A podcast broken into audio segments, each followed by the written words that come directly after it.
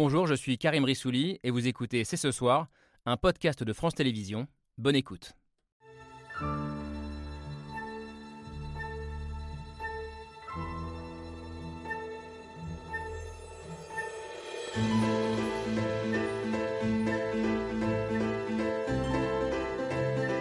Bonsoir à toutes et à tous, soyez les bienvenus sur le plateau de C'est ce soir. Une marée blanche, une déferlante, une mexicanisation du pays, autant d'images, d'expressions ou de superlatifs pour essayer de décrire le phénomène qui semble frapper la France un peu partout sur son territoire.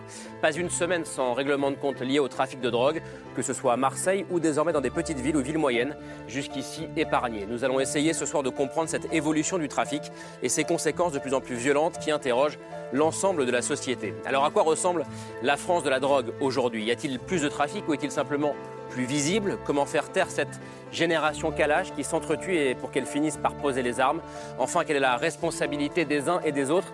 Celle des pouvoirs publics, bien sûr, mais aussi la nôtre, celle des citoyens qui souvent ne font pas le lien entre la drogue qu'ils consomment et ces drames du quotidien. Nous sommes le lundi 5 juin 2023. C'est ce soir, c'est parti. C'est ce soir avec Laura Adler, bien sûr. Bonsoir Laure. Bonsoir Karim. Et avec Camille Diao. Salut Camille. Le trafic de drogue, ses conséquences de plus en plus visibles, de plus en plus violentes. C'est un vrai grand débat de société euh, qu'on voulait avoir depuis longtemps et qu'on a donc ce soir avec nos invités. Euh, il va d'abord falloir prendre la mesure de ce phénomène euh, et on va le faire notamment avec vous, Jean-Michel Descugis. Bonsoir, bienvenue. grand porteur au service police-justice du journal Le Parisien. Ça fait quoi, une trentaine d'années maintenant que vous suivez de très près ce qui se passe dans ce milieu de, de, la drogue et du grand banditisme? Vous l'avez vu évoluer ce milieu. Vous parlez aujourd'hui d'une forme d'ubérisation du trafic et du crime. On va essayer de comprendre ce que ça veut dire avec des délinquants de plus en plus jeunes, euh, en vous appuyant notamment euh, sur ce qui s'est passé euh, à Marseille depuis le, début de l'année. ces trafiquants, ces, truands nouvelle génération, vous les connaissez bien, vous aussi, Jérôme Pierrat. Bienvenue.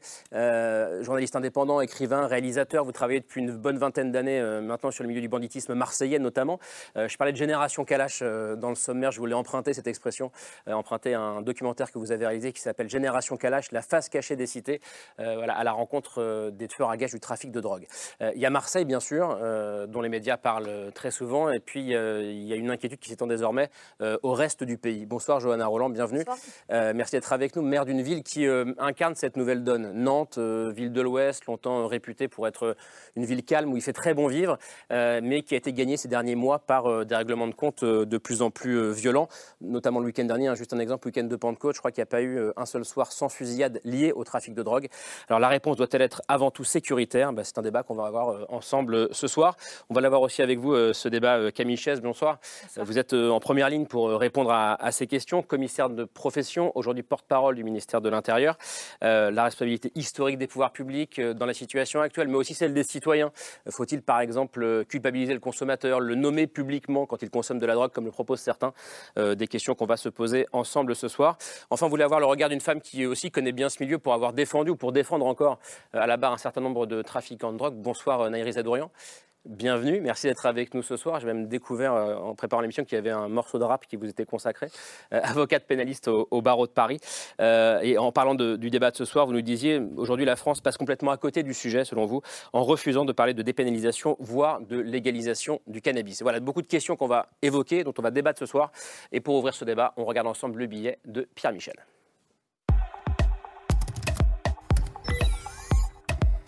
Génération Kalash, extension du domaine de la drogue à Marseille, mais aussi dans les petites villes, les règlements de compte s'intensifient.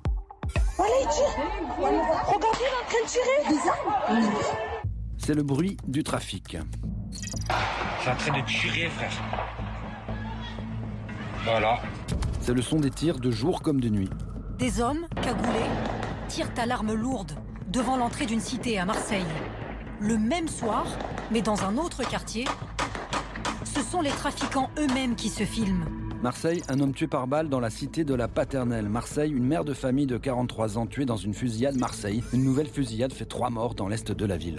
À la fin de ce week-end, donc, nous décomptons euh, trois personnes décédées, dont euh, un mineur. Derrière les fusillades, une véritable guerre de territoire entre trafiquants de drogue. Des fusillades à Marseille, rien de neuf sous le soleil, en fait si. Non seulement parce que ça s'intensifie, mais aussi parce que ça se rajeunit. On a parfois des, très jeunes personnes qui sont recrutées parfois sur les réseaux sociaux, euh, qui sont recrutées pour être tueurs à gages. Les prix s'affichent, les tueurs à gages aussi. Sur la on a dire je me suis en train d'envoyer un contrat, je suis en train de rigoler, là, videment, mais... La vente au détail ne veut pas dire que l'on fait dans le détail. La drogue, elle a jamais fait autant de dégâts, il n'y a jamais eu autant de guerres. Ça tire au hasard. Avant, ça visait des personnes. Maintenant, ça est, ça vise plus des personnes, ça vise des zones géographiques. Ça se passe à Marseille, ça arrive ailleurs. Règlement de compte à Cavaillon. Coup de filet à Mersac, près d'Angoulême. Guérilla urbaine entre narcotrafiquants à Valence. La consommation de drogue et l'implantation du trafic évoluent. Près de 4000 points de deal en France, selon le ministère de l'Intérieur, dans des villes moyennes et même petites. Hier, en début de soirée, une fusillade a eu lieu à Villerue, en Meurthe-et-Moselle. Cinq personnes ont été blessées, dont trois grièvement. Fusillade à Villerue, règlement de compte à Avignon, au Havre, au milieu du trafic automobile cette fois. Besançon, Angers, Libourne, les nouvelles cités de la drogue et en proie à la violence. Pour lutter contre l'insécurité de manière générale, la mère des batailles, c'est le trafic de drogue. Elle en est où, cette lutte? Le bilan des saisies de produits stupéfiants pour 2022 est littéralement euh, historique. Record de saisie pour le cannabis, mais aussi la cocaïne. Nous devons éviter ce tsunami blanc dans notre pays. Et loin d'évoquer toute dépénalisation, le gouvernement met plus que jamais la responsabilité sur le consommateur. Il y a un lien entre les deux. Parce que pas de consommateur et pas de trafiquant. Pas de drogue, pas de trafic de drogue. Alors, je commence avec vous, Jérôme Pierre, euh, au hasard, par exemple. Quand aujourd'hui on parle de, marée blanche, de, déferlante, d'explosion de la violence, euh, est-ce que c'est un, c'est une réalité ou pas euh, ah, L'explosion de la violence, oui, oui, c'est une réalité. Ça, on parlera des, quantités de produits saisis, du trafic en lui-même. Hmm. Mais pour ce qui est de la violence, des règlements de compte, des fusillades, oui, c'est en explosion depuis 3-4 ans, peut-être, c'est assez récent. Hein, Quel est votre degré d'inquiétude aujourd'hui? Oh bah, il est maximal. Il est maximal? Je, le dis en rigolant, mais il est, c'est presque nerveux, il est maximal. Il y a pas de, on voit pas bien comment il y a une, machine qui pourrait faire, euh, voilà, mm. euh, qui allait dans l'autre sens. Non, c'est d'année en année, ça, s'aggrave. Il y a une, escalade de la violence en elle-même. Elle est plus nombreuse, mais elle est aussi plus intense et plus mm. radicale, etc. Donc je vois pas bien. Euh, et puis les, les, solutions non pas proposées par le ministère de l'Intérieur, mais qui pourraient exister, euh, je suis pas sûr qu'elles arrivent à endiguer un tel, un tel phénomène. On parlera des solutions dans, une deuxième partie, mais euh, vous aussi, par exemple, Jean-Michel Lécugis, ça fait 30 ans que vous suivez ces dossiers, je le disais. quel est votre degré d'inquiétude à vous, à vous aujourd'hui? Ben Moi, j'ai toujours été inquiet personnellement. Euh, on en parlait tout à l'heure avec Laura Adler, mais des émissions qu'on faisait dans les années 70, 90, euh, dans, le, cercle de midi, oui. Vous vieillissez pas non plus. 90, dans le cercle de minuit, euh, je me rappelle avoir pris la parole et d'autres pour dire attention, le trafic de drogue arrive dans les quartiers. On est début des années 90. Hein. Mmh. attention. Et dans ces quartiers, eh bien, bah, les pouvoirs publics hein, ont, abandonné un certain nombre de choses. il est resté l'éducation nationale. Et puis, euh, le référent, c'est devenu le, trafiquant, le dealer. Et aujourd'hui, ben, on a l'effet boomerang, parce qu'à un moment, les pouvoirs publics, si vous voulez, je pense qu'ils ont, et c'était une réalité pendant très longtemps, euh, en laissant s'enquister le trafic dans les quartiers, euh, il y a eu une certaine façon la paix sociale qui a été achetée. Ils ont pactisé avec les trafiquants? Alors, Dans certaines villes, oui certaines mairies, de gauche comme de droite. Hein. Il y a eu des exemples. Hein. En, 2007, par, 2017, par exemple, vous avez le, maire de Bagnolet, enfin, vous avez euh, de la drogue, 11 kilos, qui est pris dans le garage municipal euh, avec des employés municipaux qui sont employés par la mairie, qui font le coup de poing pour le maire et qui euh, voilà, trafiquent. Vous avez aussi l'exemple le plus criant, c'est Corbeil-Essonne avec Dassault. dire qui a pactisé avec, avec les voyous. Donc voilà, ça c'est une réalité. Et aujourd'hui, on a l'effet boomerang. Aujourd'hui, on a euh, des générations entières de gamins de plus en plus jeunes, qui commencent à 11 ans à Marseille comme guetteurs, et qui sont à 14 ans, eh bien, euh, dealers, charbonneurs, et puis à 18, tueurs, mmh. tueurs à gages. ils sont dans une logique, si vous voulez, sans foi ni loi, une logique de violence, une logique d'armes euh, de, et de business, évidemment, et d'argent. On va s'arrêter sur, cette génération-là, mais je, regardais votre visage, Naïs Vous n'êtes pas d'accord avec ce qui est dit sur l'explosion du trafic et sur, euh, et sur cette situation très inquiétante? Euh, non, moi, ce qui me faisait très rire, ce qui me fait beaucoup rire, hein, c'est qu'on se préoccupe euh, de la vie des jeunes de banlieue que quand il s'agit de trafic de stupéfiants et quand il s'agit de, les réprimer d'une manière ou d'une autre. Mais sinon, à part ça, la vie et la santé des jeunes de banlieue, ça ne préoccupe absolument personne. Et il y a quand même un constat qui est très clair, c'est que depuis les 30 dernières années, le taux de criminalité a été divisé par deux. Donc maintenant, en, si, France. en France. Donc si on n'a pas les chiffres et la part précise du pourcentage de règlement de compte parmi les meurtres, les crimes qui sont commis sur, les, la- enfin, sur ces 30 dernières années, ça n'a pas de sens en fait de dire que le trafic de, stu- enfin, le- les violences liées au trafic de stupéfiants ont On augmenté. ne peut pas dire ça selon vous aujourd'hui. On, on- on- on ne sait pas cette part. Alors, on le sait, on les connaît, le, nombre de règlements de compte. 80%. C'est- Ça fait pa- partie d'une colonne euh, de statistiques qui est bien Il y a, il y a deux colonnes d'ailleurs. Il y a deux colonnes. Euh, règlement de compte entre malfaiteurs, il y a cinq Voilà. critères qui les définissent, tout ça. Enfin, et ça, la Cour, Il y a- la colonne des règlements de On voit compte. pas de, de rue qui se baisse. Ou... Il y a la colonne des règlements de compte. Oui, oui. Et il y a la colonne des, des, des homicides, des tentatives hein, d'homicide c'est entre malfaiteurs. ouais. Alors, 80% de ces, de ces, de ces, de, de ces, de ces chiffres, eh bien, de, de- des gens qui sont tués, le sont à cause du trafic. Il y a quelque chose qui s'appelle les statistiques publiques, qui sont faites par des, des statisticiens de l'INSEE, effectivement. c'est euh, et 80% des homicides sont raccrochés à une, une- affaire liée à du trafic de stupéfiants. Et pareil, sur les armes, à peu près trois quarts des armes saisies dans des procédures judiciaires sont saisies dans le cadre d'opérations euh, de lutte contre les stupéfiants. Donc on voit bien qu'il y a une corrélation dans les chiffres. Après, il ne faut pas généraliser, je suis d'accord avec vous, et il ne faut pas s'inquiéter que des mineurs délinquants de, banlieue, mais il faut s'inquiéter de l'état euh, sociétal de, certaines, de certains quartiers et de certaines zones. Alors, on n'a pas particulièrement répondu à ma question, puisque, encore une fois, sur les 30 dernières années, le taux de criminalité a été divisé par deux. Donc, nécessairement, le taux de criminalité lié aussi au trafic de stupéfiants a été divisé. Non. Bah non, c'est pas mécanique. Il n'y a pas toute la, toutes les délinquances. Vous avez des baisses dans les statistiques. Par exemple, les cambriolages ont baissé. Euh, donc voilà, vous avez certains plus, items qui, ont ont baissé, les, braquages. liquide. Elle était en train de parler, donc Oui, peut-être qu'on mais- pourrait la laisser terminer Ah, avant mais- de c'est important parce que c'est important d'abord de c'est comme quand on parle de vérité de post-vérité dans un débat si on n'est pas d'accord sur les faits ça va être compliqué de débattre donc je, vous laisse euh, répondre là-dessus. Voilà, et vous avez raison dans ce sens qu'on a quand même des tendances baissières de certaines formes de criminalité. On parlait des cambriolages, des braquages, etc. Mais ça, ça veut dire qu'il y a aussi une évolution de la criminalité.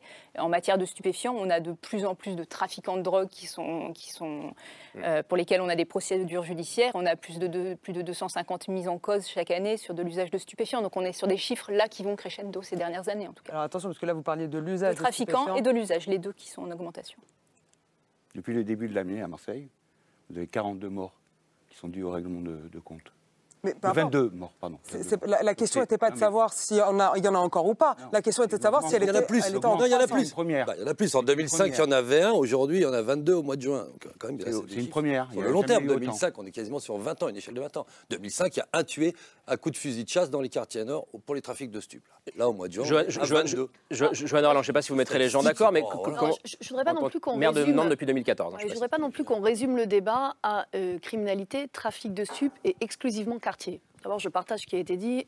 Si en France, on évitait de résumer la question des quartiers aux questions d'insécurité, je pense que ça servirait le pacte Je pense que républicain. personne ici n'a fait ça. hein. Non, non, mais Oui, je, oui, je- je me permets. je- je- je le dis quand même. Une fois qu'on a dit ça, je pense que, en tout cas, moi, je peux le dire comme maire de Nantes, mais aussi quand j'échange avec mes collègues de petites villes, de moyennes villes et de grandes villes, y compris des villes où, en l'occurrence, il n'y a pas de quartier. Moi, je passe plus une semaine sans voir un de mes collègues qui me dit que sa principale préoccupation, c'est que effectivement, le trafic de stupéfiants amène des règlements de compte, ça a été dit, et une spirale de violence qui est absolument infernale, qui met euh, les familles dans une situation euh, de désarroi euh, la plus totale, qui met les maires bien souvent en première ligne, avec à l'évidence la nécessité collective de monter d'un cran en termes de réponse. Et quand je vois, je vais donner deux exemples concrets.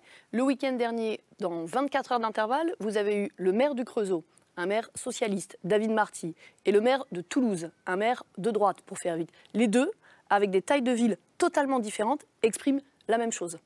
On tire la sonnette d'alarme, la situation est extrêmement euh, sérieuse, avec un appel pour l'un comme pour l'autre à une réponse collective sur l'ensemble des plans de la chaîne. Prévention, médiation, euh, sanctions. Moi, je pense sincèrement qu'on a besoin aujourd'hui euh, d'un plan national et européen. L'OFAST a été créé, je le salue. Je pense que c'était une première étape absolument euh, nécessaire. Mais tant qu'on ne pose pas non plus dans le débat la question de la rentabilité financière ultra lucrative. Enfin, moi je le vois quand on voit des gamins de 14, 16 ans, ce qu'ils gagnent à la journée et qu'on sait ce que ça brasse euh, d'argent à l'échelle euh, européenne. Si on ne va pas, euh, par exemple, vers la saisie des avoirs criminels, bah, on a un pan de la réponse qui nous échappe. Et je termine d'un mot. non, non, je comprendre. termine juste d'un mot, si vous voulez bien. On, on a la porte-parole du ministère de l'Intérieur sur le plateau, je pense que c'est essentiel. Mais je pense qu'on pourrait aussi, par exemple, avoir le ou la porte-parole euh, du budget. Parce que si on ne pose pas cette question des gains financiers et de leur traçabilité, je pense qu'il y a un pan du débat qui nous échappe. Juste pour qu'on comprenne bien, quand vous dites, quand on voit ce que gagne un, un gamin de 14 ou 16 ans, c'est combien euh, Bah, ça dépend de ce qu'il fait. Mais un guetteur, il va, il va- à la fin de la journée, il va avoir 100 euros. Euh, euh, Le mi-temps, c'est 50 à 80 euros. Ce qu'on appelle les mi-temps. Donc, euh, c'est une centaine vous d'euros. avez les nourrices des trois aussi. huit, Voilà, hein. voilà. Après, il y a plein de postes différents. Donc, ça- C'est- le, le- le poste le plus bas, c'est ça. Ça vaut entre. C'est pas non plus des fortunes. hein, c'est entre 50 et 100 euros la journée. Puis voilà, après, ça monte. On estime qu'il y a plusieurs dizaines de milliers de familles qui vivent du trafic de stupéfiants. Que l'on soit guetteur, que l'on soit nourrice, donc on, Oui, conserve alors, la, la- la drogue chez Après, soi. moi, je etc. modère Donc, toujours un peu ce nouveau propos système parce que sociétal quand- finalement qui quand se met on en place. discute avec les familles dans les quartiers ou les, même les dealers, Ça hein, les mecs le loyer, qui tiennent, ouais, mais, alors- mais ça reste comme du capitalisme sauvage. Mhm. hein. donc il n'y a pas vraiment de grande redistribution des richesses. hein. Ceux qui sont en bas, c'est les smicards du trafic, c'est les ouvriers.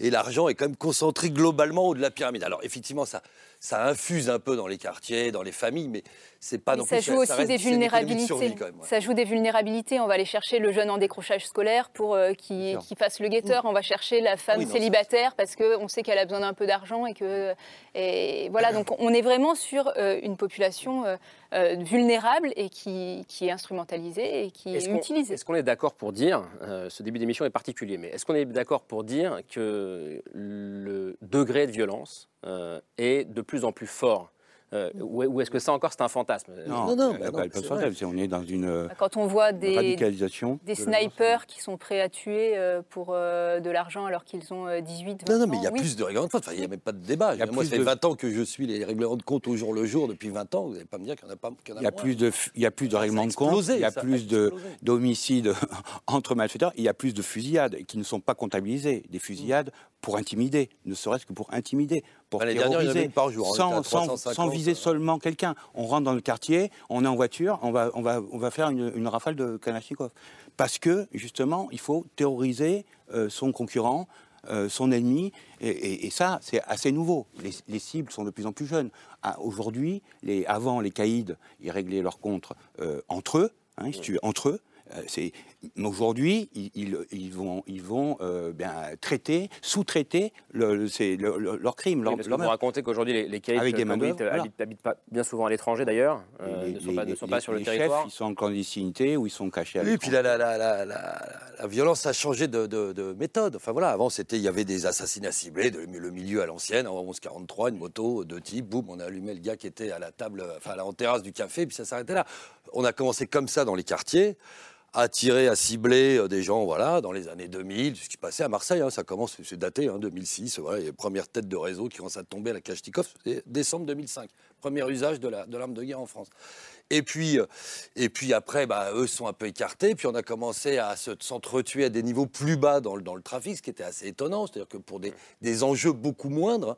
hein. et puis maintenant, euh, on en est à pratiquer des politiques de terreur et d'intimidation. Donc c'est ce que disait euh, la dame dans le, dans le, dans le sujet là qu'on a vu tout à l'heure. On disait on, on vise plus une personne, on vise un territoire. Donc voilà. Donc avant on tirait en l'air quand on arrivait sur le territoire. Ça a accéléré. hein. C'était il y a trois ans les espèces de fantasia comme l'appelle la PJ de Marseille, où on arrivait, on tirait sur les façades, on tirait en l'air, espèce de voilà de bronca euh, l'après-midi. Et puis maintenant on tire à l'horizontale. Et puis c'est bien pour ça qu'on a des gamins de 15 ans, de 16 ans. C'est pas qui, pas que les cibles se rajeunissent volontairement. C'est pas que les types disent on va tuer des gamins de 15 ans. C'est que ceux qui sont sur le terrain à vendre ou à faire les guetteurs et ça, ils ont 15 ans, ils ont 16 ans, pas plus. Donc euh, quand vous tirez sur cela, vous tuez des gamins et vous tuez aussi ce pauvre monsieur de 65 ans, cette mère de famille. euh, voilà, parce que vous visez plus des voyous, vous visez un- une cité où il y a des, les trois quarts des habitants sont des gens honnêtes, clean, et il y a 0,1% de types qui seraient des cibles potentielles pour les autres. Voilà. Malheureusement, euh, l'arme de guerre, elle n'est pas calibrée pour. Et d'ailleurs, à tel point, à tel point qu'à Marseille, euh, aujourd'hui, la main-d'œuvre, on ne la trouve plus à Marseille. Elle vient, on la recrute sur les réseaux sociaux. C'est des Parisiens, c'est des équipes de Parisiens, de jeunes Parisiens qui viennent, euh, ou de, de migrants, d'SDF, euh, de, de jeunes mineurs qui viennent euh, en bas des cités pour, pour dealer. Euh, parce que les, les- les- les Marseillais dans la cité ne veulent plus, parce que c'est trop risqué. Pardon, je, je vous donne la parole après, mais qu'est-ce qui vous gêne dans ce débat, euh, Nérissa Dorian? J'essaie de comprendre ce qui vous gêne dans ce débat. Euh, vraiment, je, je vous regarde depuis tout à l'heure, j'essaie de comprendre. Il y a beaucoup de questions que j'aimerais poser déjà à la base. hein. C'est- c'est- Alors, qu'est-ce qui préoccupe Pourquoi, pourquoi le trafic de stupéfiants c'est une devrait être une préoccupation nationale? Déjà, juste, j'aimerais avoir la réponse à cette question de la part de nos invités, enfin de vos invités. J'aimerais juste savoir ça. Déjà, qu'est-ce qui fait que c'est une préoccupation nationale? J'aimerais juste avoir la réponse à cette question. pour des questions de santé publique, pour des questions d'insécurité, pour des questions de système de valeurs différents de notre République, pour plein de raisons en fait. Alors, si c'est une question de santé publique, il va falloir m'expliquer comment c'est possible que dans ces cas-là, il n'y a absolument aucune réglementation sur, par exemple, la consommation d'alcool, qui provoque 23 000 morts par an. Non, mais là, on déporte le, Non, mais- le débat. non, si mais on non, non, parle de l'héroïne, par besoin- exemple, mais voilà. il y a des mais moi, j'ai besoin de savoir, j'ai besoin de savoir pourquoi, visiblement, la consommation de cannabis et ses, et les- et ses conséquences, dont la mort, euh, peuvent être, sont aussi importantes par rapport à tout ce qui peut provoquer la mort. peut-être parce que la consommation euh, d'alcool ne provoque pas euh, de rafales, ou de fusillades dans les rues. Ah, donc c'est la, ma- c'est la méthode, c'est la, c'est la Je pose la manière de mourir qui du coup euh, fait en sorte que ça devient une priorité. Qu'aujourd'hui, vous avez des enfants de 11 ans qui sont tués à coups de Kalachnikov. Et est-ce que c'est, on peut, euh, un pays comme le, le pays des droits de l'homme, Ou un monsieur de accepter ça 65 ans qui n'a rien à faire rien que demander, des gamins de pris une 11 balle ans meurent au pied d'une cité D'accord, par des rafales de Kalachnikov. j'entends, il n'y a, pas de bonne ou mauvaise réponse. J'ai juste besoin de savoir, parce que du coup, il va falloir qu'on fixe aussi les cadres du débat. C'est que du coup, si visiblement le- c'est une histoire de santé publique et qu'on a, on a, on a, on a, on a de la peine pour le monsieur de 66 ans, on a de la peine pour le gamin de 11 ans, encore une fois, c'est 653 morts par accident de la circulation euh, liés à la, on la ne parle pas de consommation débat de légalisation, Et que visiblement, dedans, il doit y avoir des enfants de 10 ans ou des messieurs de 66 ans et que ça n'a pas Il l'air y a de des causes de mortalité plus silencieuses que d'autres. Je crois que c'est ce que veut dire cette Entre autres. D'accord, mais est-ce que l'un empêche l'autre On parle de des Oui, oui, ça, veut de dire qu'on est obligé de parler que des accidentés de la route et pas Ok, du on trafic re- de stupéfiants. pardonnez-moi. ok, on, on revient, on de revient sur la question des règlements de compte. Camille. Euh, oui, moi je, vou- je voulais revenir sur euh, une histoire euh, d'un règlement de compte très récent qui a été assez bien raconté dans les colonnes du journal Le Monde. C'est cet article intitulé Une famille face à l'infamie d'un règlement de compte à Amiens. Donc la journaliste s'appelle Lorraine de Fouché et elle est allée à la rencontre de la famille Ben Khalifa qui, le 13 avril dernier, a été réveillée au petit matin par un faux commando de trois policiers qui ont frappé à leur porte, qui ont fait croire à une perquisition pour pouvoir rentrer euh, dans la maison et qui ont abattu euh, froidement, enfin qui ont vidé leur, leur chargeur sur deux jumeaux euh, qui avaient tous les deux 16 ans, Sofiane et Ryan. Donc le premier, Sofiane, est mort quasiment sur le coup. Ryan a survécu, mais il sera handicapé à vie. Et il faut savoir dans cette histoire que ni l'un ni l'autre n'étaient liés directement au, traf- au trafic de drogue. C'est plutôt une histoire de règlement de compte par rapport à leur grand frère qui s'était battu avec l'un des responsables du trafic dans la cité. Donc pour l'instant, l'enquête est toujours en cours. Les- les meurtriers n'ont pas, n'ont pas été arrêtés. Mais ce que la journaliste décrit, c'est une famille qui est, euh, qui, est complètement euh, endeuillée, mais qui en plus est euh, abandonnée par les pouvoirs publics. La famille Ben Khalifa, aujourd'hui, elle n'a plus de logement. Elle est obligée d'être hébergée par, par des amis et l'État n'a proposé aucune solution d'accompagnement psychologique ni de, ni, de, ni solution très concrète. Puis il y a une phrase dans cet article qui m'a particulièrement interpellée, phrase qu'on retrouve dans la bouche d'un travailleur social que la journaliste interroge et qui, donc ce travailleur social qui connaissait les deux victimes et qui explique je n'aurais rien pu faire. De toute façon, les jeunes trouvent que mon discours pacifique est ringard. Et ce qu'on entend dans cette phrase, mon discours euh, pacifique est, ringard, c'est en creux euh, bah, que la violence est socialement euh, valorisée. Et du coup, finalement, enfin, Jo- Johanna Roland, comment on fait pour lutter, lutter face à ça? C'est une question d'imaginaire aussi. À travailler tout à l'heure, Jean-Michel Descusy di- disait, c'est le trafiquant qui est devenu la référence dans le quartier. Moi, il y a trois choses qui m'ont frappé dans cet article qui est assez glaçant quand même. La première, c'est l'endroit où la journaliste décrit assez bien quelque chose qu'on ressent dans ces situations. C'est que quand celui qui est tué était un trafiquant, même quand il a 16 ans, l'émoi de la société n'est pas le même. Et je pense que ça, sur le plan philosophique, ça doit nous interroger. Et Parce que c'est d'abord un mineur euh, de euh, 16 ans. Ensuite, la deuxième chose, euh, c'est qu'est-ce qu'on peut faire en amont? Puisque c'est aussi ça que pose cet euh, article. Et c'est là qu'on voit que le sujet, il est euh, en général... euh, on, doit demain mobiliser davantage plusieurs politiques publiques. Je prends deux exemples. Le nombre de gamins aujourd'hui qui dépendent de la protection de l'enfance, qui sont passés devant un juge et dont l'ordonnance de placement n'est pas exécutée. Donc de gamins qui sont en réalité pas protégés. Et vous le disiez à juste titre, ces trafics, ces narcotrafics, ils exploitent aussi les détresses humains.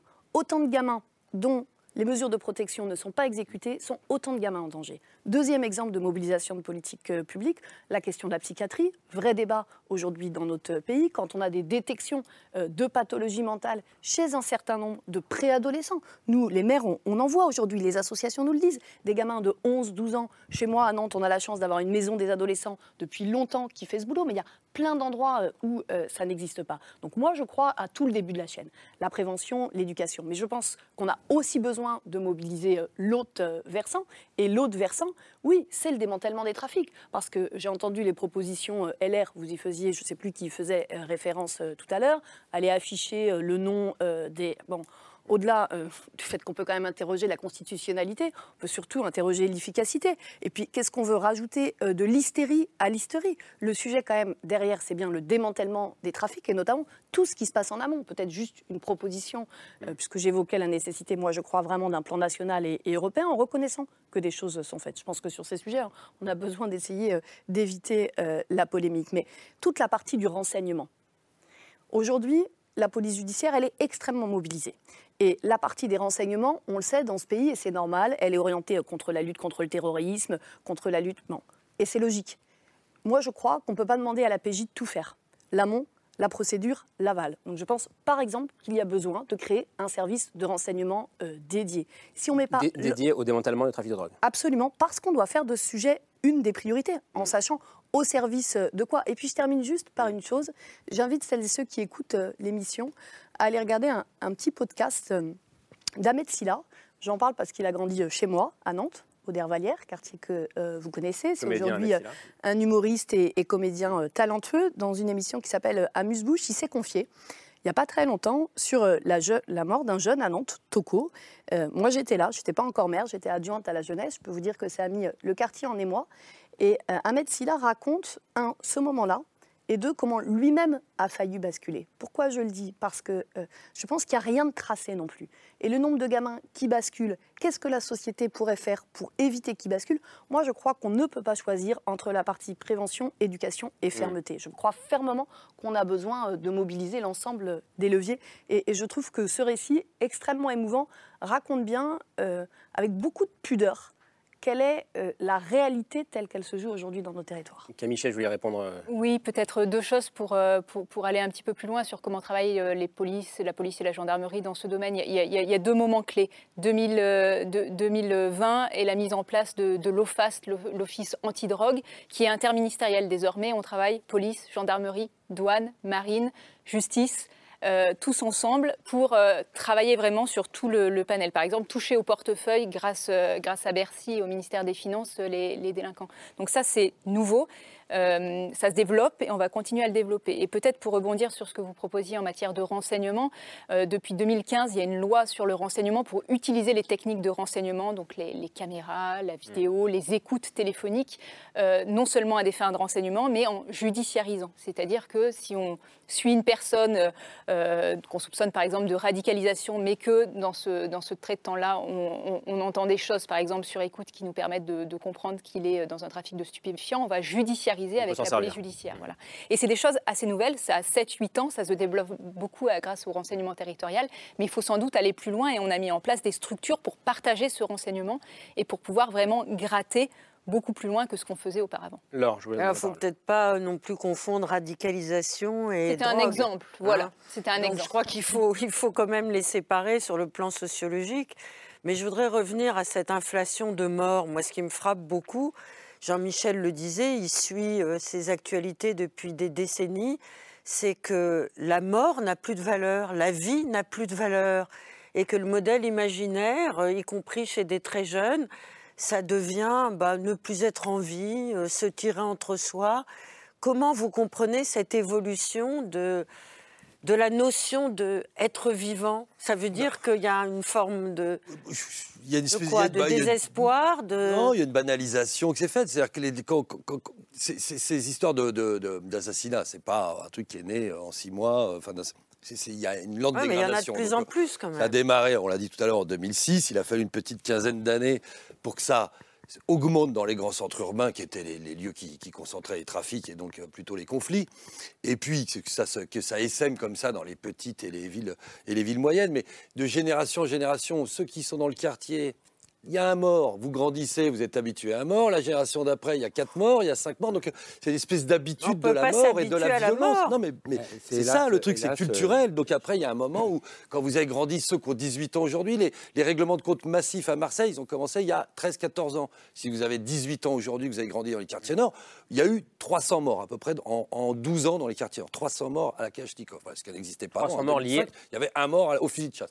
En, en 12 ans, 300 personnes Mais tuées à coups d'armes de guerre dans le, dans le trafic de stupes. Avec une moyenne d'âge de 20 ans, quand vous grandissez là-dedans, euh, au fil d'une décennie, eh ben, vous vous habituez à voir des, des gens sous des draps blancs. Tout le monde connaît, vous allez dans les quartiers nord, tout le monde a un cousin, un copain, un copain de la barre, des mecs de la cité, voilà, qui sont morts. Ils sont allés aux enterrements. Ils sont... Donc il y a une espèce de banalisation de, de- de- voilà, de génération en génération. C'est ça qui a. J'ai est rencontré dernièrement, la semaine dernière, deux tantes euh, qui ont perdu euh, respectivement euh, un neveu et une nièce, semble-t-il des, victimes collatérales, hein, donc des gens qui étaient dans la cité au mauvais moment, au mauvais endroit. euh, et voilà, il y a- plus la, valeur humaine n'a- plus aucun intérêt. Et c'est des gamins qui rentrent, il faut se comprendre, ils sont déscolarisés et ils sont dans une logique qui est le business. Je veux dire, le- leur entourage est dans le business. euh, Et profite d'eux. Évidemment, vous savez qu'aujourd'hui, les types sont recrutés sur les réseaux sociaux. Marseille, par exemple, c'est le soleil, la plage et l'argent. Et ils arrivent et, euh, et ils ont des mineurs euh, euh, en, en errance qui finissent par appeler le 17 Mais pour se c'est- faire est-ce que c'est pas une forme d'esclavage? Mais bien sûr, mais Non, bien mais puis sûr. ça s'est Mais- professionnalisé, c'est-à-dire que dans ces quartiers avant il y avait un C'est ça qu'on appelle une forme d'ubérisation du crime et, et du trafic? D'ubérisation Oui, mais parce que, Ouais, du crime. non, mais ça s'est- surtout industrialisé. C'est-à-dire même dans les quartiers nord, il y a 15 ans, les réseaux, ils n'étaient pas aussi visibles. Vous aviez deux types un peu dans un hall, bon, à l'ancienne, voilà, qui vendaient une barrette de shit, etc. C'était pas...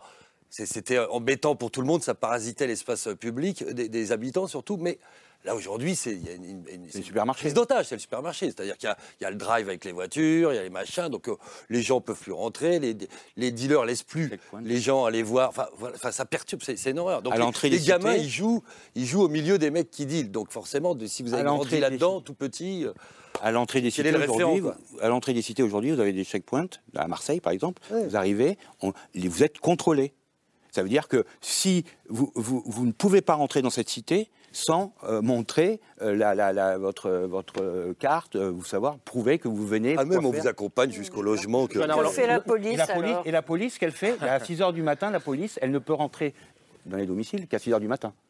Alors que les types interdisent aux, aux- aux- aux gens de rentrer dans, la- dans le- les quartiers. Juste un mot, moi, je, je voudrais quand même nuancer euh, d'un mot cette question de la banalisation. Je partage totalement l'ultra-professionnalisation des groupes organisés. Et c'est pour ça que je pense que face à des groupes totalement professionnels, hyper organisés, on doit avoir une réponse publique totalement structurée, totalement organisée et totalement mutualisée. Parce qu'à Nantes, à mon à avis, Nantes, vous n'avez pas ce genre de situation encore. euh, des questions euh, à l'échelle Roland, euh, je voudrais juste comprendre, pardon. hein. Ouais. À Nantes, vous n'avez pas encore ce genre de situation Quelle situation exactement? Qui viennent d'être décrites sur ce qui se passe dans certains quartiers de Marseille. À Nantes, on n'a pas de zone de non-droit. À Nantes, la police va dans tous les quartiers, pour donner un exemple. Mais en revanche, Ah, Marseille aussi, elle va dans tous les quartiers, c'est juste que Elle y reste temporairement. pas. Elle y reste pas. En revanche- Pardon La, la zone de non-droit, là, je peux pas. hein. En- c'est en quand même les revanche- endroits où il y a le plus de répression en France. On ne peut pas parler de zone de non-droit dans les cités. C'est là qu'on les, c'est là qu'on les contrôle, qu'on les interpelle et qu'on les envoie le plus en détention. À quel moment on peut parler de zone de non-droit? C'est pas possible. la- c'est- c'est bien l'opposé de la zone de non-droit, les cités. C'est là qu'on réprime le plus les citoyens. C'est là qu'on qu'on va les chercher pour les envoyer le plus en tôle.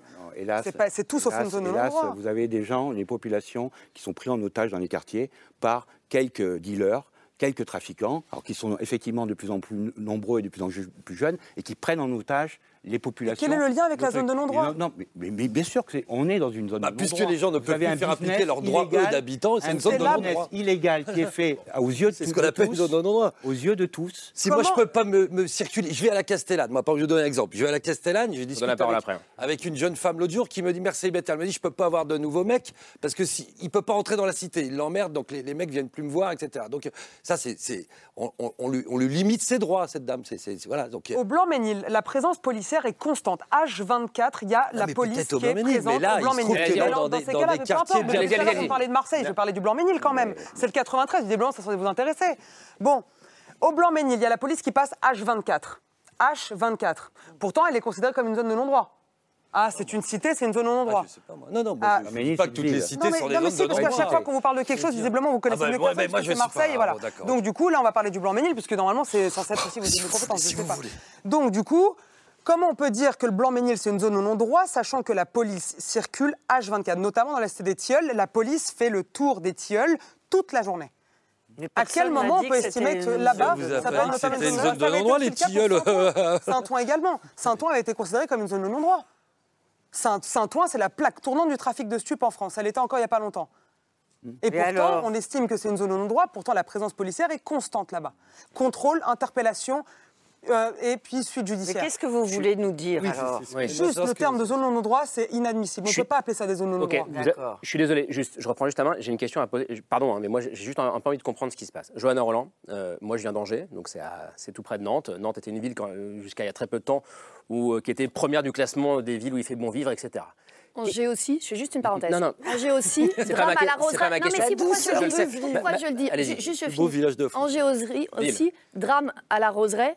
Euh, en avril l'année dernière. Je le dis parce que c'est révélateur de la sûr. diversité de taille de je- ma, ma question est qu'est-ce qui s'est passé euh, pour qu'aujourd'hui on parle de Nantes comme d'une ville où il y a des règlements de compte très réguliers Qu'est-ce qui s'est passé? On cherche juste à comprendre et pas à pointer des failles ou des responsabilités. Qu'est-ce qui s'est passé? Moi, l'analyse qui est la mienne, après avoir euh, rencontré euh, l'ensemble des professionnels euh, de justice, de police, de bosser toutes les semaines sur ces sujets avec celles et ceux qui travaillent d'arrache-pied sur ces questions, parce que moi, je, je refuse le discours de la fatalité aussi. Parce que si on est là et qu'on se dit il n'y a plus rien à faire, Non, on tout va- est fini, tout est perdu, bah, les pouvoirs publics, autant qu'ils restent chez eux. Donc moi, je pense que cette bataille, euh, il faut euh, la mener.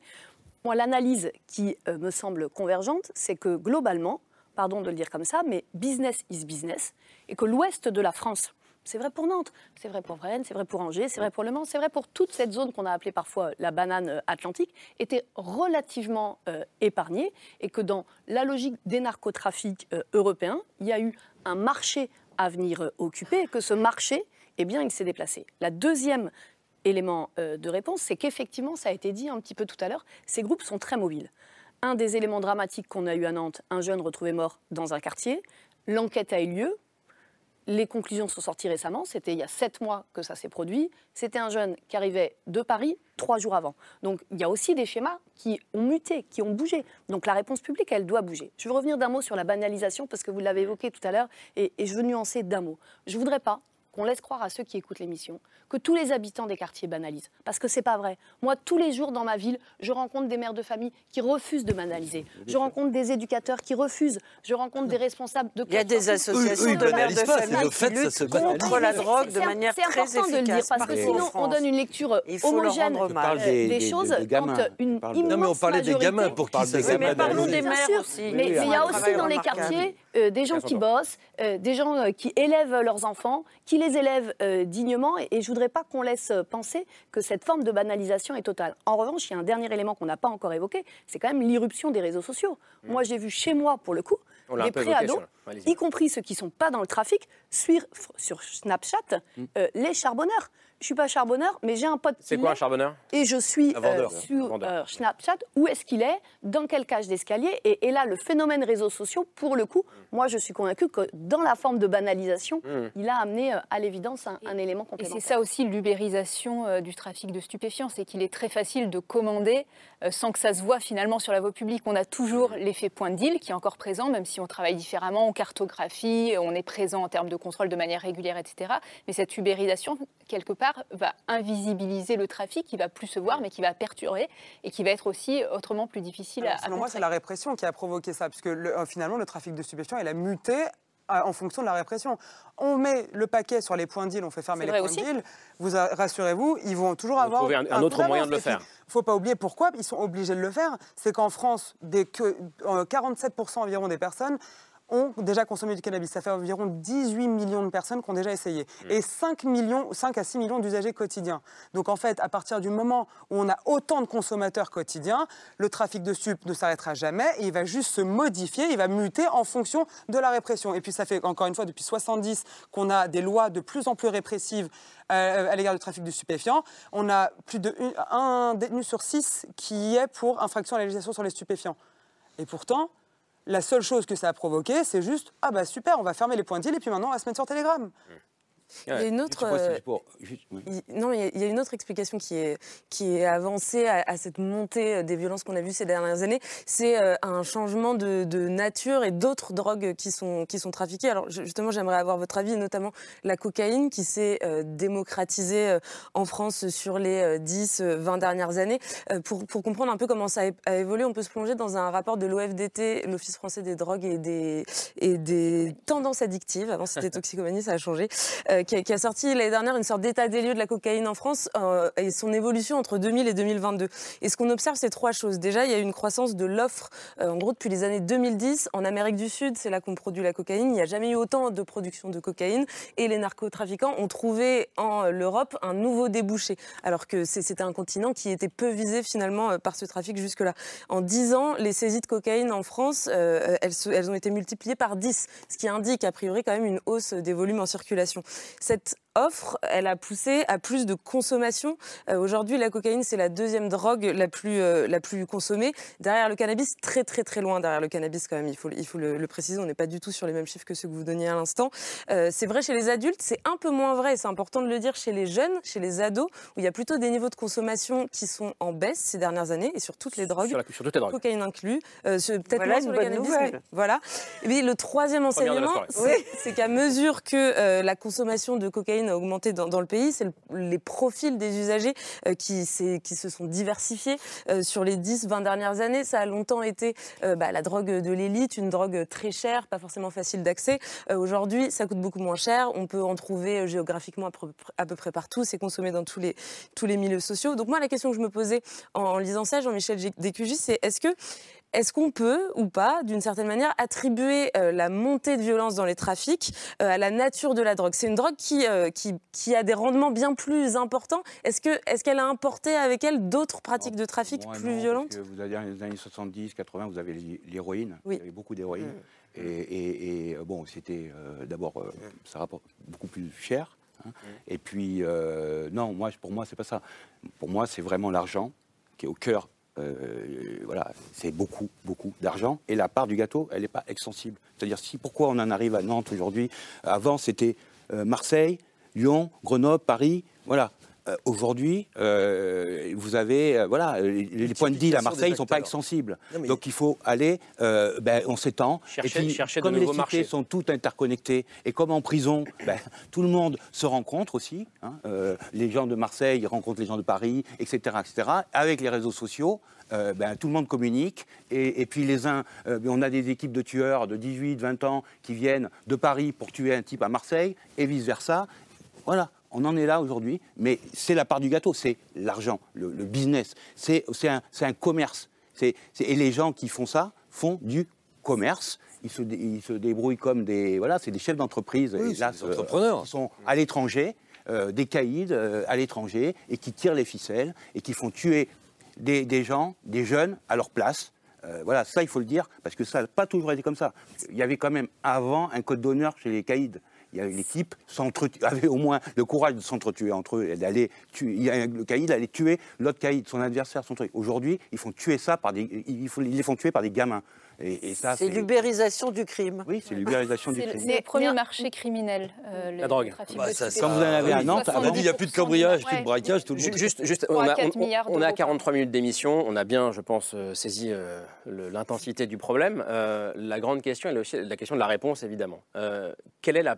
Vous êtes maire d'une ville, euh, de la ville de Nantes. On a parlé aussi des, des, des, consommateurs, alors de cannabis, mais pas que, de cocaïne, souvent plutôt des petits bourgeois des centres-villes alors pas que aujourd'hui bien sûr, quelle est la part de responsabilité des citoyens aujourd'hui? Qu'est-ce que vous dites vous aujourd'hui aux gens qui nous regardent euh, et qui peut-être ne font pas le lien entre la consommation euh, et ces règlements de compte moi, je pense qu'on ne peut pas écarter la réponse, mais euh, que néanmoins, la première responsabilité, elle revient quand même au pouvoir public. Enfin, c'est pas les citoyens qui vont actionner les politiques publiques, c'est pas les citoyens qui vont ouvrir des places en psychiatrie, c'est pas les citoyens qui vont remettre la protection de l'enfance digne de ce nom, c'est pas les citoyens qui vont décider de la création d'un service de renseignement spécialisé, c'est pas les citoyens qui vont prendre au sérieux quand les coordonnateurs de l'Europe nous disent il faut criminaliser les avoirs, euh, il faut saisir les avoirs criminels, il faut plus de coopération internationale, il faut mieux surveiller les trafics sur Internet et il faut s'occuper des voies fluviales. Tout ça, quand même, soyons sérieux, on ne peut pas le demander aux citoyens.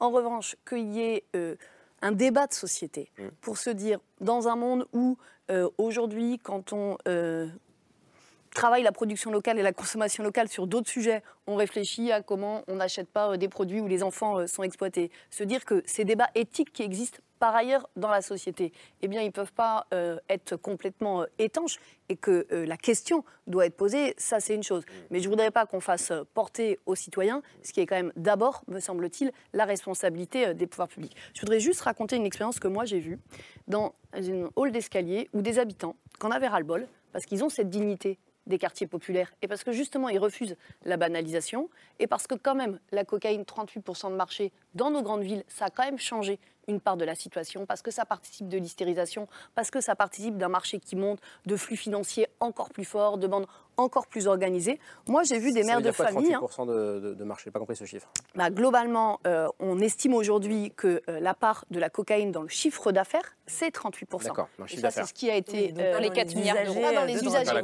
C'est ce qui a été décrit euh, à l'instant. Et, et, quand même, nous, on voit que ça amène euh, une mutation. Moi, j'ai vu des habitants, effectivement, dire à ceux que vous avez qualifiés les bourgeois ou les bobos du centre-ville, tu viens, vous venez, madame, acheter votre dose euh, chez nous. Moi, j'habite là. J'habite là avec mes enfants. Est-ce que vous vous êtes posé la question? Le résultat de tout ça est, très mitigé parce qu'il y a des gens qui sont réceptifs, il y a des gens qui objectivement euh, s'en moquent euh, éperdument. Mais je crois effectivement qu'on ne peut pas écarter ce débat. Mais je le redis, il ne peut pas se substituer à la réponse des pouvoirs publics et à l'échelle européenne, à mon avis, ce qui est quand même un élément de réponse pour l'avenir. Si je peux juste rassurer Madame le maire, euh, les, les, saisies, enfin les, biens euh, des trafiquants ou des personnes condamnées pour trafic de stupéfiants sont bien saisis. Alors ça va du téléphone portable à la voiture, à la maison, euh, au, compte en banque. Enfin, il y, a quand même là-dessus. Et puis on n'asphyxie pas que la personne qui est condamnée, mais également tout son entourage, puisque tout son entourage peut être poursuivi pour blanchiment, non justificatif de ressources. Enfin, ça, va très très large. On asphyxie vraiment le trafiquant, c'est déjà le cas. Toucher au portefeuille, c'est un de nos objectifs. Effectivement, on peut toujours aller plus loin. On travaille maintenant en interministériel là-dessus. C'est plus une seule compétence du ministère de l'Intérieur, même si on a cette coordination, mais on est persuadé que c'est l'argent, comme vous le disiez, qui, mm. qui, génère tout cela. Et là, on se demande pourquoi c'est une, une, infraction financière qui est euh, traitée comme une atteinte aux personnes. Mm. Et là-dessus, euh, il y a peut-être une difficulté mm. quand même. Moi, je ne veux pas être euh, mauvais élève, mais bon, j'entends le ministre de la Justice, du moretti qui, qui, culpabilise, et, et, pourquoi pas, les consommateurs, notamment de cannabis. Mais enfin, bon, le cannabis, il vient de quelque part. Hein. Bon, on sait d'où il vient. 70% de la production, enfin de, l'arrivée du cannabis en France, c'est le Maroc. Qu'est-ce qu'on fait? Hum. Dupont-Moretti, je ne veux pas le mais il était maire, il était l'avocat du, roi du Maroc. Mais en attendant, euh, un moment, moi, je veux bien qu'on verbalise les consommateurs, etc. Mais à un moment, il y a un État qui importe du cannabis en Europe. Donc, donc il y a une question de volonté politique? Bah, Évidemment. Non, mais je veux dire, moi, je veux bien qu'on aille euh, faire du pilonnage dans les quartiers, qu'on s'en prenne euh, aux, gens qui consomment, aux gens euh, qui dealent, évidemment. mais à un moment, le produit vient de quelque part. L'Italie a, essayé, hein. L'Italie a essayé, vous, je pense que vous le savez très bien, l'Italie a essayé, le problème de l'Italie, c'est l'Albanie. Et c'est là-bas qu'on produit massivement le cannabis. L'Italie a envoyé son armée brûler les champs de cannabis. De, en 2015. En Albanie. En Albanie. Aucune efficacité. Ça n'a absolument rien changé et l'Italie reste un, des premiers, consommateurs. Fermer les portes euh, du cannabis en provenance du Maroc, ça ne change rien pour vous? Bah, oui, en attendant, euh, le Maroc, on sait que euh, à peu près, enfin, c'est, on est, on est à, dans, tu connais mieux que moi, 800 tonnes par, par an qui, qui, sont acheminées. 2000, comment? 2000. 2000, ah oui. 2000 tonnes. Bah 2000 tonnes. Et puis, donc, qui arrive, pour l'Albanie, on avait brûlé qu'un endroit. Qui arrive du, du, Maroc. Bon, moi, je, je bien. Euh, il y a des livraisons surveillées, il y a des choses, on en apprend. Il y a des saisies hein, qui se font, parce qu'il y a tellement de drogue qu'il y a des saisies. Une tonne, etc. Mais combien, pour une tonne de saisie, combien rentre en France vous êtes d'accord avec ça, Jean-Pierre? Il, y a un manque de volonté politique de couper le marché euh, du cannabis, par exemple en manque de volonté diplomatique évident. Après, est-ce que c'est la solution? Parce qu'on voit que maintenant, les fermes de culture, euh, comment, comment on appelle ça? Autonomes. Oui, euh, en France ou par exemple, je vais prendre l'exemple de l'Angleterre. En Angleterre, 60% de, de, la fumette, comme on appelle ça, est, produite localement. Hein, parce que c'est une île compliquée, ça coûte plus cher. Donc, ils produisent. Les fermes de cannabis, elles se multiplient, par exemple, en Espagne. En Espagne, c'est devenu de la folie. Ils font des, des, cultures hallucinantes. Et beaucoup de l'herbe que vous allez fumer, euh, par exemple, la part de, l'herbe dans, dans, la consommation de, de, drogue à fumer augmente, augmente. Ça, ça vient pas non plus du Maroc. Alors, je suis d'accord avec Jean-Michel, hein, mais, mais, malheureusement, il y a tellement d'autres sources aujourd'hui, alternatives de production Donc bon. Que Alors après, un- un- les- un on parlait des consommateurs, de- oui, de- on parlait des consommateurs responsables pendant très longtemps. Une frange des consommateurs euh, euh, plaidait pour pouvoir cultiver à la maison les, ce qu'on appelle les growing shops, là, les, les- Mmh. les- les magasins où on vous vend à peu près tout le matos, de la lampe à sodium jusqu'à des trucs hydroponiques pour mettre bon. Donc euh, y, a, il y a- justement pour couper l'herbe sous le pied, si j'ose dire, de- de- du crème organisé. Donc il y avait une prise de conscience hein, d'une partie de- des consommateurs qui disent moi, je préfère avoir un petit placard, euh, mettre mes deux plants de cannabis fumés, j'embête personne, je, ne- je n'enrichis personne et, et je ne pervertirai aucun quartier. Bon, C'est- après, c'est voilà, vrai que ça reste une question qui, alors, je vous pose la question à vous en tant que porte-parole du ministère de l'Intérieur. Euh, la France, euh, j'écouterai euh, tout à l'heure Naïri Zadorian qui disait que c'est un pays des plus répressifs. Cela dit, ça n'empêche pas la consommation d'exploser.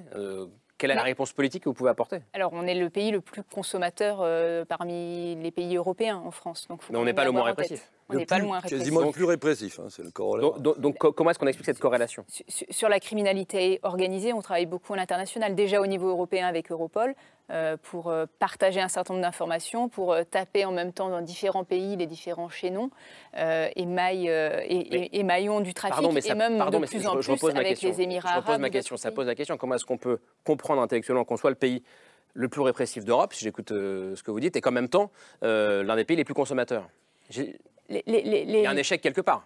Je- je- Mais c'est si je peux un échec permettre, collectif. Si, si je peux me permettre, depuis, le- le- le- depuis que l'homme est homme et qu'il y a euh, de la consommation de drogue, il n'y a aucun pays qui a réussi à gagner sa guerre contre la drogue. hein, ceci donc, dit, il y a, bien. ceci dit, il y a quand même un pays qui a pris, euh, une, enfin, qui a pris un peu le contre-pied de, de l'approche de, de beaucoup de pays européens. C'est le Portugal euh, qui, a un peu plus de 20 ans, donc en 2001, après des décennies où l'héroïne a fait des ravages dans le pays, a décidé de dépénaliser toute, euh, enfin, la consommation de, de toutes les drogues. Euh, et l'idée, c'était de passer d'une approche répressive, pénale, comme celle qui existe en France, qui vise à essayer d'éradiquer la consommation et le trafic, à une approche de santé publique où on ne voit plus le consommateur comme un délinquant, mais comme un patient qu'il faut accompagner. Alors évidemment, le trafic reste prohibé et les trafiquants restent la cible euh, bah, d'enquêtes et, et- d'opérations de justice. Mais résultat, 20 ans plus tard, parce qu'on a quand même un petit peu de recul, globalement, euh, le, le résultat est positif. Les niveaux de consommation de toutes les drogues ont chuté euh, au Portugal, particulièrement chez les plus jeunes. Euh, les jeunes portugais, les jeunes 15-34 ans, euh, ce sont ceux qui ont les niveaux de consommation de toutes les drogues les plus bas de toute l'Union européenne. La délinquance liée à la consommation euh, a baissé et les policiers portugais se concentrent principalement sur les grosses organisations, les gros trafics et on peut observer que les saisies de drogue en volume ont diminué presque de moitié. Alors ça ne veut pas forcément dire qu'il y a moins de trafic, mais ça nous donne quand même un indice du volume qui circule sur le territoire. Donc c'est vrai que Cam- Camille quand on voit la façon dont ce modèle-là a porté ses fruits en termes de santé publique, en termes de sécurité, euh, on se dit qu'en France, on, on prend peut-être le problème à l'envers. Alors sur l'héroïne, en France, ça, ça a pas mal marché. Euh, il y a des très très bons suivis thérapeutiques dans la plupart des hôpitaux et on arrive à avoir le sevrage d'un certain nombre de- d'héroïnomènes. Donc on voit bien que le suivi thérapeutique, euh, l'addictologie, le suivi psychiatrique, c'est aussi un levier important. Euh, sauf qu'aujourd'hui, sur l'héroïne, euh, ça a bien avancé, mais sur euh, la cocaïne, le cannabis, c'est absolument pas hein, le pour cas. l'héroïne. Sur les autres, il n'y a pas de produits de C'est un d'approche globale. il ne s'agit pas juste d'offrir un suivi thérapeutique aux usagers de drogue, c'est quand même un, un renversement de paradigme total par rapport au modèle français. Ce que propose le Portugal. moi- ce que je La vois, c'est l'héroïne. La question, mettons des mots, la question est celle de la dépénalisation ou de la, et ou de la légalisation. C'est ça. Qui va de pair avec des politiques de santé J'entends bien. Nous, nous, c'est un sujet sur lequel on, on- on ne va pas parce qu'on voit les, ra- les ravages de la drogue en termes sécuritaires, en termes sociétal euh, et en termes de, de santé publique, même si on voit ça d'un- petit peu plus loin au ministère de l'Intérieur et des Outre-mer. Donc c'est sur un terrain elle a- elle sur lequel on n'ira pas au sein du ministère de l'Intérieur et des Outre-mer. Peut-être que euh, en termes interministériels, des, des réflexions peuvent avoir lieu ou euh, sur certains produits ou avec certains suivis thérapeutiques, on peut imaginer des choses. Mais aujourd'hui, quand un délinquant passe aussi au tribunal, il peut y avoir ce suivi thérapeutique. Sauf que force est de constater que euh, rares sont les hôpitaux qui arrivent vraiment à réaliser ce suivi. Donc on est aussi là euh, en, en- en- en limite de dispositif. Je demande à, à Johanna Roland ce que vous en pensez de pas forcément est-ce que pour ou contre la légalisation, la dépénalisation, quoique parce que euh, encore une fois, je reprends la phrase qu'on donnait comment on peut être le pays le plus répressif et le plus consommateur. Moi, à titre personnel, je suis très partagée sur le sujet. J'étais plutôt historiquement euh, très favorable. J'ai beaucoup travaillé dans les quartiers populaires avant d'être euh, élue de la République. J'ai Mmh. travaillé par exemple à la ville du Creusot. Je suis devenue plutôt contre quand j'ai vu euh, des adolescents avec des vraies pathologies mentales parce qu'au cannabis euh, non-stop, non-stop, non-stop. Je suis aujourd'hui très partagée. Je pense que, en tout cas, c'est sain de pouvoir essayer d'ouvrir ce débat de manière un peu dépassionnée. Sans arriver euh, d'emblée tous avec nos logiques euh, préconçues et, et de mettre la totalité du sujet sur la table. D'abord, sincèrement, je ne suis pas sûre qu'on peut avoir la même réponse publique quand on parle du cannabis et quand on parle de la cocaïne. Ce qui renvoie au poids que tient aujourd'hui. euh, euh, pardon, non pas euh, le cannabis, mais la cocaïne sur le marché. Et donc, je ne voudrais pas faire croire que parce qu'on légaliserait ou qu'on dépénaliserait euh, le cannabis, on aurait réglé le problème des trafics de stupes et des règlements à cause Au de cette montée dites- en puissance Au de la contraire, il y cocaïne. aurait- il y aurait, avec la réserve, il y aurait cette, euh, les dealers euh, resteront dealers. Donc euh, après, qu'est-ce qui, qu'est-ce qui, il il pourrait, vous savez, il y a eu- que le, produit de- sera remplacé par un autre, en gros. Voilà, il y a beaucoup. Après, il y a un plafond de verre, on le voit, le- consommation de vols à main armée euh, dans les années 80, dans les années 90, beaucoup de vols à main armée, tout ça, ça a considérablement baissé. Aujourd'hui, c'est le trafic de drogue qui est, là, des fusillades, etc. Mais demain, vous légalisez, vous dépénalisez, mais surtout vous légalisez, c'est-à-dire l'État prend en charge le, marché. la consommation, le marché. Bon, que font les trafiquants? Ils, ils vont aller évidemment sur euh, d'autres drogues. Euh, ceux qui il est là, ils vont aller sur la cocaïne, des drogues peut-être plus dures, etc. Donc il y a cette réserve aussi de santé publique importante. Qu'est-ce qu'on fait euh, des trafiquants Qu'est-ce qui, dire, ils vont, le vide, euh, il faut le combler. Donc euh, il sera comblé. Naïrisa Dorian, sur ce point-là, qu'est-ce que... Sur ce point-là, euh, ce qui est très juste, c'est qu'on on a un problème, c'est qu'on a de moins en moins de fonctionnaires de police en France. Et c'est dramatique. Pourquoi? Parce qu'on a de plus en plus d'infractions liées à la législation sur les stupéfiants. Et donc, à un moment donné, il va falloir qu'on se mette d'accord. Soit on veut lutter, et dans ces cas-là, on met les moyens de lutter correctement et on va jusqu'au bout de son idée. Soit on, il y a un pro- on, va, on va se mettre face au problème et on essaie de le résoudre. Et si on légalise ou on dépénalise, évidemment que ça libère un peu plus de temps aux policiers de poursuivre, enfin de rechercher les, les drogues dures. Donc on peut, pas être- on peut passer un peu plus de temps sur la cocaïne, l'héroïne et les nouvelles drogues de synthèse, 3-MMC, je ne sais même plus tout ce qu'ils ont réussi à inventer. Et il est là aussi le truc. C'est que là, pour l'instant, on n'a pas de quoi lutter efficacement contre le trafic de stupes. Alors qu'est-ce qu'est-ce qu'on fait? C'est que on poursuit, puisque évidemment, euh, normalement, le code de procédure pénale prévoit que c'est le procureur de la République qui a l'opportunité des poursuites. Faux, c'est la police qui a l'opportunité des poursuites, puisque c'est lui qui est sur le terrain et qui décide d'interpeller l'un ou l'autre. Voilà, il est là le truc. Et donc, du coup, qu'est-ce qu'on apporte au procureur de la République? Un nombre incalculable d'infractions à la législation sur le stupéfiant, et on demande au procureur de la République de prendre sa décision. La décision, elle est très claire. C'est on envoie au tribunal correctionnel systématiquement. Et au tribunal correctionnel, on a un- une réponse pénale qui est systématique. Et 25% des euh, poursuites pour infraction à la législation sur les stupéfiants aboutissent à une incarcération. Donc on a un détenu sur six qui est là-bas pour trafic de stupes. Et on, ne on passe notre temps à envoyer des gens qui sont là-bas pour cannabis. Et peut-être que les dépénaliser ou légaliser le cannabis nous permettrait de lutter efficacement contre les drogues dures. Là, on n'est pas en mesure de le faire. Et c'est ça qui est dramatique. Camille Chies, pas convaincu. j'ai Euh, non, parce qu'il y a plein de contre-vérités. Euh, la première, euh, il n'y a jamais eu autant de policiers en France, donc euh, désolé, Euh, il n'y a pas une réduction du nombre de, policiers. dans les cartons. Euh, donc voilà, je ne sais même plus par quel bout prendre le sujet, parce que Non, voilà, restons sur le sujet de la dépénalisation et de la légalisation, pour le moi, coup. moi, je ne fais, Mais- pas de- je, je- je fais pas de, de- de fiction sur la suite et j'arrive pas à imaginer un autre modèle quand on voit les, les- les ravages de la drogue. Euh, voilà, on, on- on voit des adolescents, des jeunes euh, désociabilisés à cause de la drogue. Donc moi, j'arrive pas à imaginer un autre système. En tout cas, cette imagination-là viendra pas du ministère de l'Intérieur et des Outre-mer. Nous, on est vraiment sur nos deux pieds. La répression et la prévention aussi, parce qu'on est dans les schémas de prévention de la délinquance qui sont aussi très importants. Jérôme Pira, On- vous ce disiez- gouvernement laisse les jeunes mourir de faim et après on se dit qu'on se préoccupe Oui, je disais, au moment drogue, où c'est on parle de lutte contre la drogue, on en est. Alors, ça, c'est des, des, des, des Ouais, réformes vous- à des trucs, un peu des, Non, non, débats non, non, techniques, mais non, de non, non, réforme tout à l'heure, tout à l'heure, vous de- disiez, euh, c'est un débat vieux comme le monde, sous-entendu. En fait, Oui. cette, cette guerre n'est pas gagnable. Ah, ça n'a jamais, ça n'a jamais marché. Alors, je parle de, de politique répressive. hein. Je ne parle pas de l'exemple du Portugal dont on a parlé, qui apparemment euh, marcherait mieux. En tout cas, la, la- la politique. Moi, je, moi, c'est pas du tout euh, une, une posture morale. hein. C'est, Mm. c'est- factuel. hein. Dire, Quand on prend, on l'a dit tout à l'heure, la, la production de cocaïne. Les, les Américains ne sont pas restés sans rien faire. hein. Euh, Bolivie, Pérou, euh, Colombie, les trois pays andins où on produit euh, 99,9% de la cocaïne mondiale. Donc, les Américains, cette fameuse guerre à la, à la drogue déclarée par Reagan il y a quand même 40 ans maintenant, des milliards et des milliards de dollars. Je veux dire, la, DEA à Bogota, ils sont 400. Enfin, c'est monstrueux. Euh, Et? dans le même temps, la production a été multipliée par 10, quoi. alors que les, les- les moyens répressifs ont été multipliés par 10 dans le même temps. C'est pas moi qui le dis, c'est l'ONU-DC, hein, c'est l'agence euh, spécialisée dans le crime organisé de l'ONU, qui donne les chiffres et qui donne les deux courbes. Donc euh, on voit bien qu'il y a un moment, même les Américains qui étaient dans une politique ultra répressive, ils sont en train de, de, voilà, de faire un peu machine arrière, en tout cas pour les drogues dites douce, entre Et guillemets. on peut peut-être imaginer etc. que le- Alors, il n'y a pas assez de recul aujourd'hui. Le problème, c'est que les observateurs, ce qu'on dit, hein, il y a, des, il y a autant d'arguments bien, euh, Hmm. enfin, pour que contre qu'on peut entendre hein, sur la légalisation. Le seul problème, c'est que les, les- les- les expérimentations pour l'instant au Canada, aux États-Unis, euh, en Uruguay, on n'a pas assez de recul Hmm. pour avoir un vrai résultat et en- lisible. Et en plus, ils ont fait des bêtises parce que c'est les pionniers, c'est les premiers, donc ils ont fait plein d'erreurs dans la mise en place de ce truc dont on s'aperçoit aujourd'hui. Donc euh, malheureusement, on peut même pas avoir un recul encore sur ces, sur ces questions-là. Mais en tout cas, factuellement, oui, personne n'a jamais gagné cette drogue. Non, mais je voudrais juste repré- repréciser un truc sur le modèle euh, portugais, parce que j'ai l'impression que ça n'a pas forcément été très bien compris, mais la dépénalisation, elle a permis de faire baisser les niveaux de consommation, et en particulier chez les adolescents.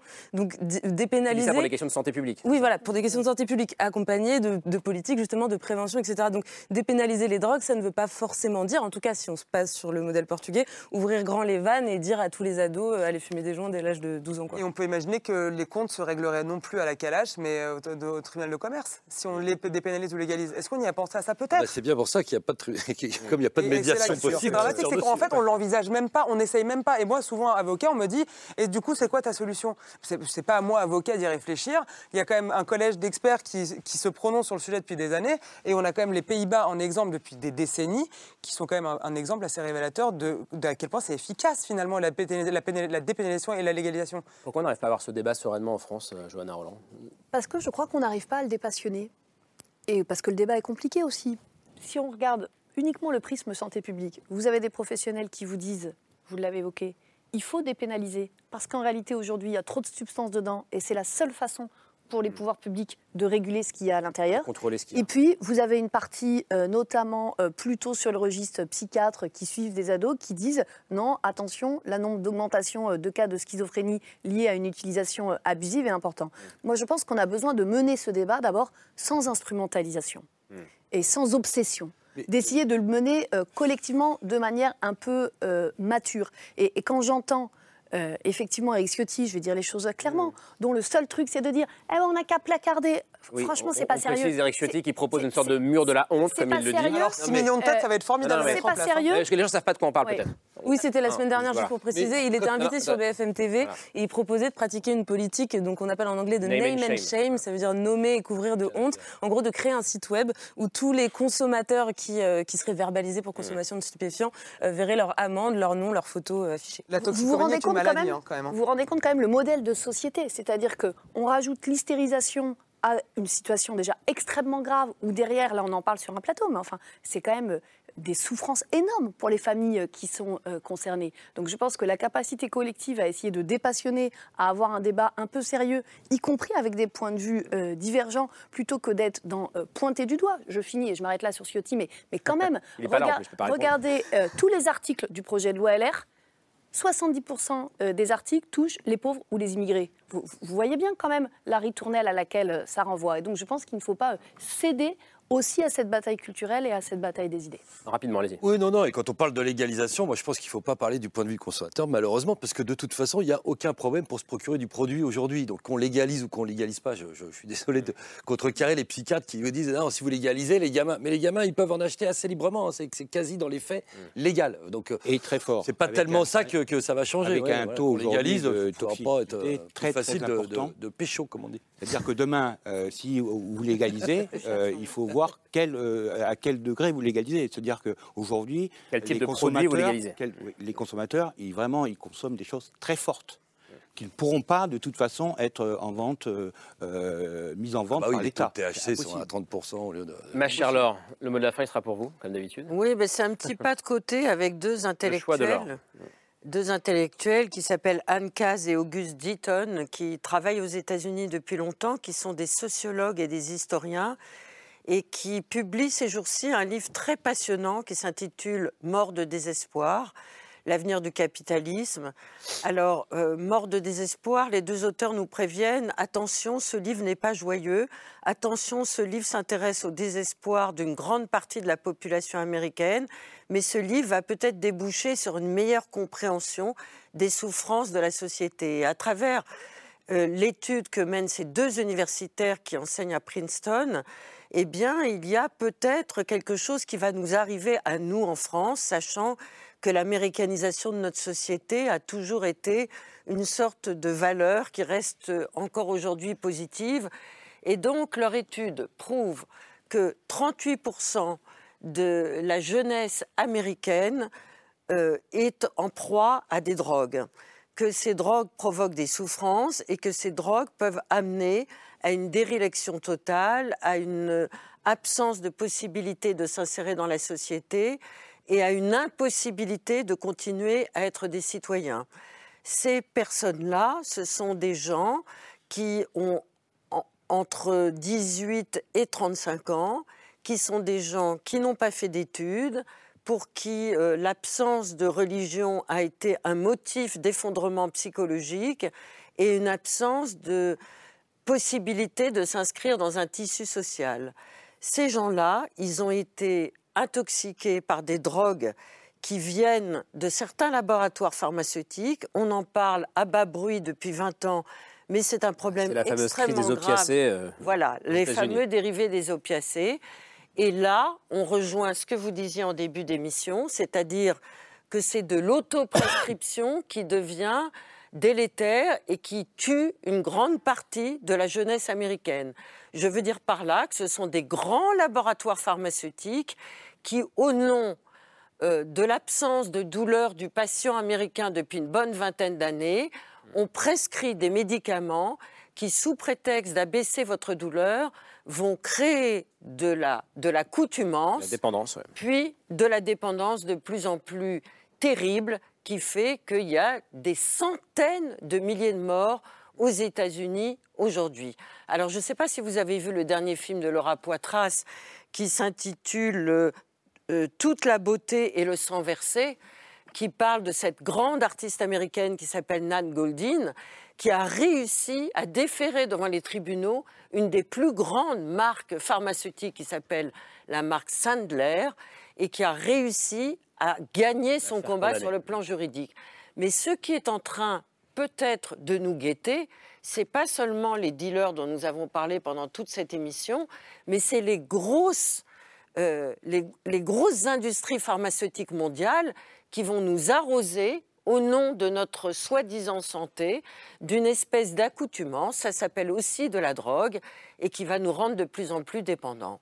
Donc c'est une indication pas très joyeuse, mais à mon avis, il faut lire ce bouquin pour savoir- C'est une mise en garde, oui. Voilà, merci beaucoup pour cette mise en garde. Mort de désespoir, euh, c'est publié au PUF. Euh, merci beaucoup, merci d'être venu débattre, euh, dialoguer avec. Ça n'a pas été facile, mais c'était passionnant. Merci à vous. merci Johanna Roland, bon retour à, à Nantes, dans les pays de la Loire. Merci, euh, merci Camille Chel, merci à vous. Euh, merci Anaïs Adourian, merci Jean-Michel Descugis, on vous retrouve dans le Parisien. Euh, et merci à vous Jérôme Pierrat. Camille et Laure, euh, à demain, ce sera autour de 22h45. Et merci à vous pour votre fidélité. C'était prévu que je.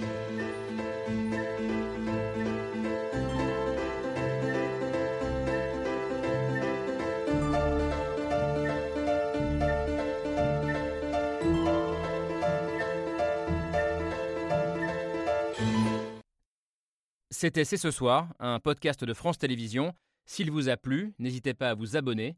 Vous pouvez également retrouver les replays de l'émission en vidéo sur France.tv.